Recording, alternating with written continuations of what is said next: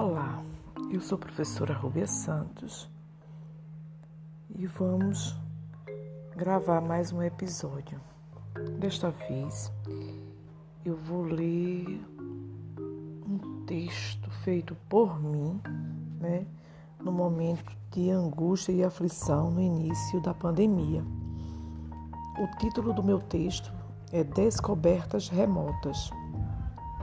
Foi preciso um vírus para a humanidade despertar para tantas coisas e tantos valores que nem sabíamos existir.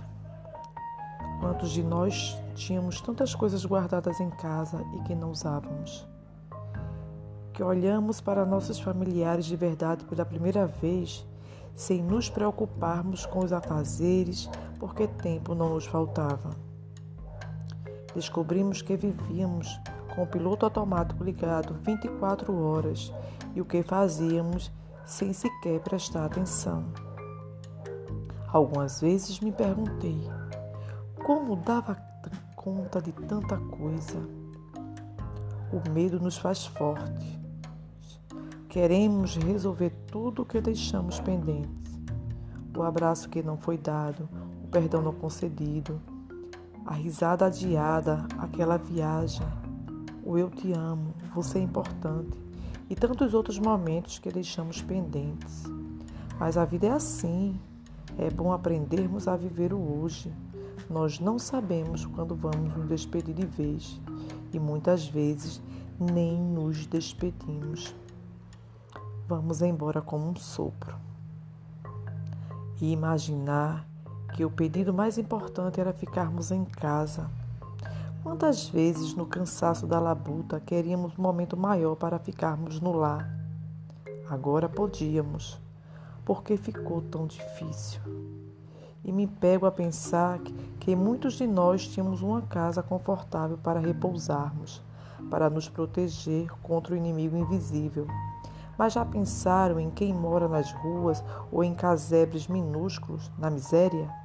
Já pensou nas famílias, das palafitas com um monte de crianças. O que é ficar em casa? E pensar que vivíamos remotamente e não sabíamos, ou fingíamos não saber. Tem gente que não tem o que comer enquanto outros esbanjam fotos e lives com suas orgias. As filas nos bancos e lotéricas nos causavam pânicos, mas a fome não espera. E quantas pessoas descobrimos que sequer existiam. Pais que tiveram que ficar com seus filhos porque os serviçais foram dispensados e que descobriram que não os haviam educados e que não os conheciam.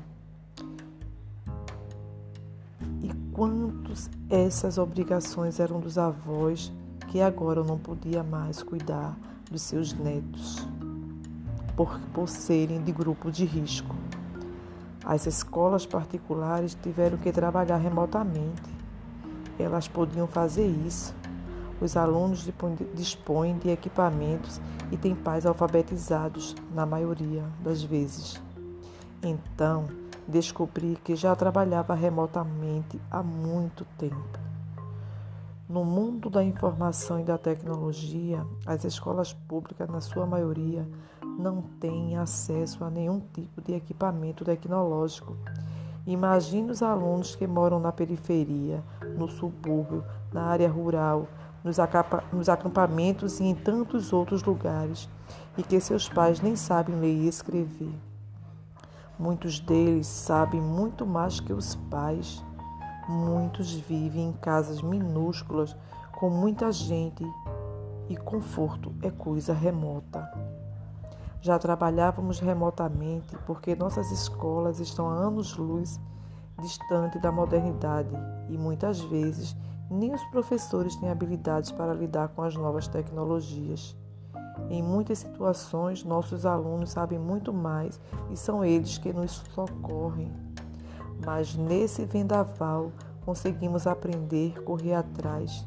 E que coisa boa é descobrir que, enquanto educadores, somos passíveis a novas aprendizagens e como alguns de nós aprendemos rápido. Remotamente é olharmos para o mundo real e vermos tanta desigualdade. Ah, Mas quantas pessoas fizeram algum ato de solidariedade, de amor ao próximo? Nos reinventamos. A humanidade ainda tem jeito. Mas no meio, mas no meio do caos, quantas pessoas aplicaram golpes num povo já tão sofrido? Quantos usaram os meios de comunicação para espalharem fake news que contribuíam para aumentar ainda mais nossas angústias? Pessoas que vivem de trapacear, de se darem bem. Foi-nos dada, como diz a crônica de Rubem Alves, a chance de sermos o milho que se transforma em pipoca e darmos o melhor de nós, de sermos humanos no sentido literal, para cuidarmos de nós e do próximo ou continuarmos sendo o piruá, sem abrir nossos corações para o que realmente importa, a vida. Para lutarmos pelos nossos direitos e pelo direito do outro cada outro que passa nas nossas vidas. Sei que muitos de nós perdemos entes queridos de uma forma cruel e que nem nos despedimos. Só nos restam as saudades e as orações. Foi preciso um inimigo invisível para desacelerar o mundo, fazermos refletir que há muita coisa errada e que muitas vezes o erro começa em nós mesmos. Mas descobrimos algo, algo maravilhoso que o mais importante é estar com quem amamos e que o lugar mais gostoso é dentro de um abraço. Rúbia Santos.